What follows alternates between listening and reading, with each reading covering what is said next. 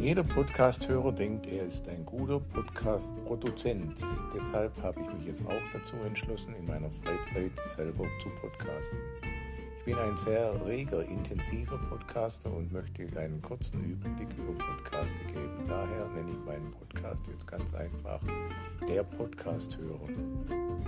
Der Hörer der Podcasts gibt einen kurzen Abriss über das, was er die Woche über, den Tag über gehört hat. Der Podcast-Hörer, ein unregelmäßiger Podcast über Podcasts.